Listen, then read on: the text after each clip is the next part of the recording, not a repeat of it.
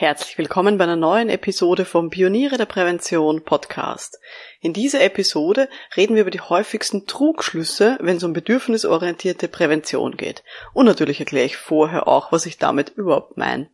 Nach dieser Episode können Sie besser einschätzen, wie bedürfnisorientiert Ihre Präventionsarbeit jetzt schon ist. Schön, dass Sie mit dabei sind liebe Pioniere der Prävention, immer wieder. Um in Betrieben wirklich etwas zu bewegen, braucht es mehr als Fachwissen.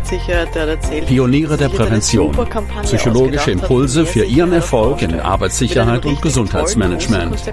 Veronika Jackel inspiriert Präventionsexpertinnen und Experten mit Empathie und Energie. Profitieren auch Sie vom Know-how der erfahrenen Arbeitspsychologin Veronika Jackel. Also die oberste Führungsebene, die Geschäftsführung, die war richtig äh, Feuer und Flamme dafür.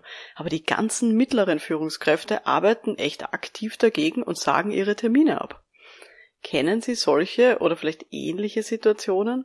Sind Sie es leid, Angebote zu machen und niemand macht mit? Sie entwickeln vielleicht tolle Seminare und zu wenige Leute melden sich an. Sie überlegen sich super Maßnahmen, die dann von den anderen im Arbeitsalltag nicht umgesetzt werden. Vielleicht haben Sie das Gefühl, immer wieder auch an Führungskräften und Beschäftigten da irgendwie einfach vorbeizureden ja, die haben natürlich im Arbeitsalltag viel zu tun und die wollen sich auch nicht unbedingt um betriebliche Prävention kümmern. Und Sie als Expertin oder Experte, Sie wollen vielleicht auch nicht immer mit gesetzlichen Pflichten drohen, aber sonst passiert ja halt nichts. Dann ist diese Folge jedenfalls genau richtig für Sie. Wir schauen uns einen Weg an, der diese Probleme angeht. Die bedürfnisorientierte Prävention. Weil ich bin echt davon überzeugt, wenn wir uns nicht an den Bedürfnissen, an den zugrunde liegenden Motiven von allen Beteiligten orientieren mit unseren Projekten und unseren Aufgaben, dann wird das nichts.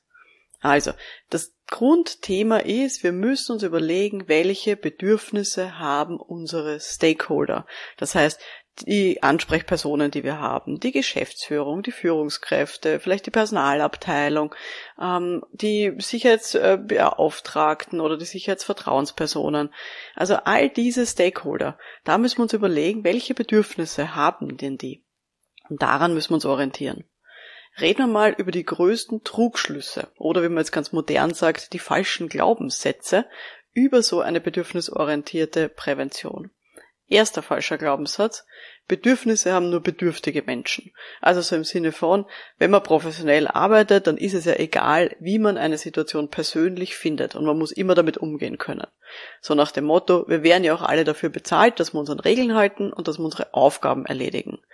Das höre ich jedenfalls regelmäßig, wenn es um Compliance von Beschäftigten geht. Also zum Beispiel, dass die in Workshops gehen sollen oder bei Unterweisungen mitmachen oder, weiß ich nicht, ihre PSA aufsetzen oder anziehen. Da geht es immer dann darum, das heißt, Gebete, die sollen das einfach machen, weil die kriegen ja auch dafür bezahlt und das ist einfach die Vorgabe. Aber wir müssen immer mit berücksichtigen als Präventionsexpertinnen und Experten, wir alle haben Bedürfnisse. Unsere Psyche lässt sich nicht einfach abdrehen. Ja, auch Erwachsene haben Bedürfnisse.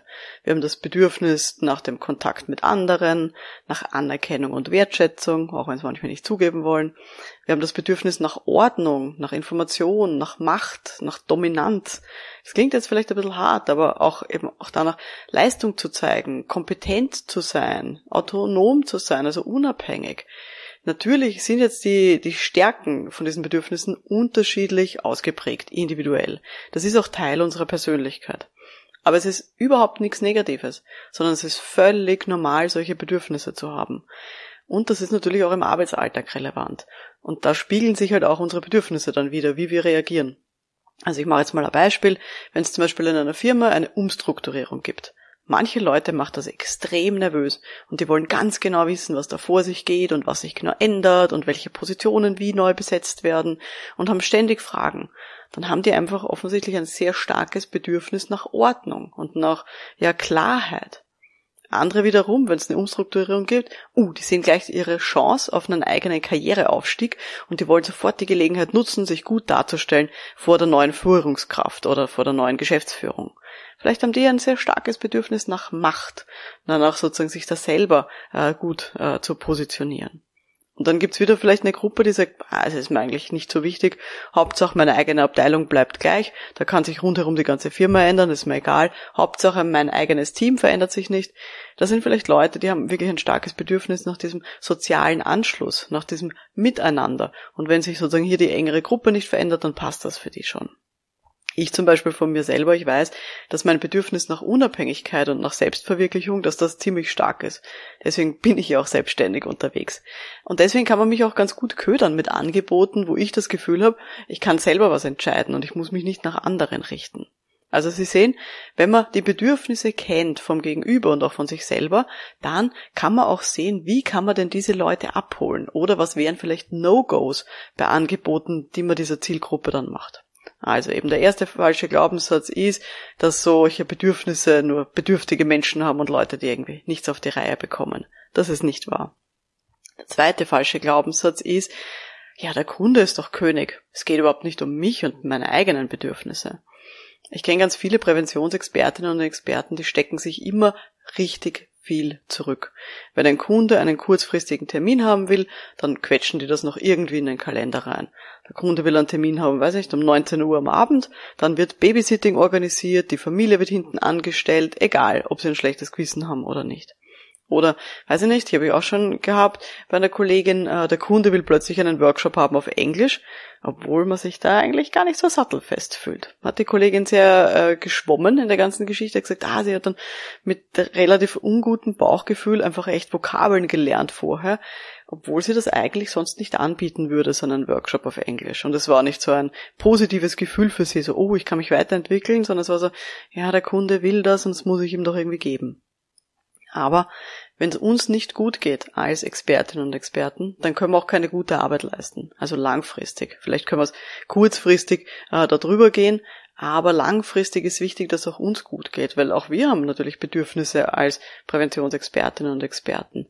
Und auch denen sollte man nachgehen. Mir zum Beispiel ist es total wichtig, dass Termine eingehalten werden und dass man sich an Abmachungen hält. Das weiß ich. Mich macht das komplett fertig, äh, wenn irgendwer, ja, so ganz chaotisch ist und zu spät kommt ständig. Und wenn ich zum Beispiel schon in einem Vorgespräch merke, dass mein Gegenüber, zum Beispiel die Personal, äh, Personalleiterin, das ist so mein klassisches Gegenüber äh, meiner Arbeit als Arbeitspsychologin, wenn ich merke, dass die schon echt chaotisch ist und das äh, Projekt, das sie anfragt, ist total so nebulös und es ist eigentlich unsicher und es ist irgendwie irgendwie noch gar nicht so greifbar, dann merke ich schon, wie sich bei mir alles zusammenzieht innerlich und dass ich da echt nicht gern dran arbeite. Und dass ich dann auch nicht gerne ein Angebot schreibe beispielsweise. Und jetzt habe ich zwei Optionen als Selbstständiger. Ich kann einerseits absagen oder ich kann auch mehr Geld verlangen und zum Beispiel ähm, oder gleich mehr Stunden kalkulieren, weil ich schon weiß sozusagen, dass das äh, mich mehr Zeit kosten wird. Und das sind so meine zwei Optionen, wie ich dann damit umgehen kann. Und das sozusagen beruhigt mich dann ein bisschen, wenn ich hier eine klare Entscheidung auch für mich selber treffe. Jedenfalls ja, sind wir doch alle deutlich zufriedener in unserem Arbeitsalltag, wenn wir auf unsere eigenen Bedürfnisse hören und wenn wir uns danach richten. Da kann man zum Beispiel die Methode des Jobcraftings anwenden. Wen das interessiert, ähm, wenn du schon Mitglied bist in der Online-Akademie, dann schau mal rein in die Bibliothek und schau dir den Kurs an, der heißt Meine Arbeit gestalten. Da kann man Jobcrafting mal wirklich an sich selber ausprobieren und sehen, wie man seinen eigenen Arbeitsalltag an die eigenen Bedürfnisse anpassen kann. Aber das ist für mich jedenfalls so ein Kernpunkt, dass man sagt, auch überlegen, was sind die eigenen Bedürfnisse als Expertin, als Beraterin und nicht immer sagen, okay, Kunde ist König und ich muss mich immer nach dem, nach dem Außen richten. Geht auch um unser Inneres. Der dritte falsche Glaubenssatz, den es da gibt rund um Bedürfnisorientierung ist, ja, aber Verhaltensveränderung, die kann man ja, die kann man vorschreiben. Also zum Beispiel durch Regelwerke, durch Gesetze oder indem ich Strafen androhe. Dann brauche ich mich ja nicht um Bedürfnisse kümmern. Ganz ehrlich, Sie wissen es doch auch tief in Ihrem Inneren, oder? Wenn Menschen einen Ausweg haben wollen irgendwo raus, dann finden die einen Ausweg. Und eventuell machen sie dann vielleicht nur die Verhaltensänderung, wenn ihnen jemand zuschaut. Die Führungskraft oder die Fachkraft für Arbeitssicherheit oder wer auch immer. Und wenn niemand hinschaut, dann verhalten sie sich wieder so, wie es ihren Bedürfnissen entspricht. Und dann setzen sie zum Beispiel den Helm nicht auf, der unangenehm drückt. Oder dann, weiß ich nicht, was ich schon erlebt, dann ziehen sie die Handschuhe nicht an, ähm, weil sie da drunter eben so schwitzige Hände bekommen und nicht gescheit arbeiten können. Also dann finden die einen Ausweg. Und hier ist wirklich die Lösung, die ich sehe, bedürfnisorientierte Prävention. Wir müssen versuchen, in all unserer Präventionsarbeit die Bedürfnisse von diesen Stakeholdern zu erkennen in Gesprächen oder an deren Verhaltensweisen und das dann entsprechend zu berücksichtigen in Projekten oder bei Maßnahmen und Interventionen.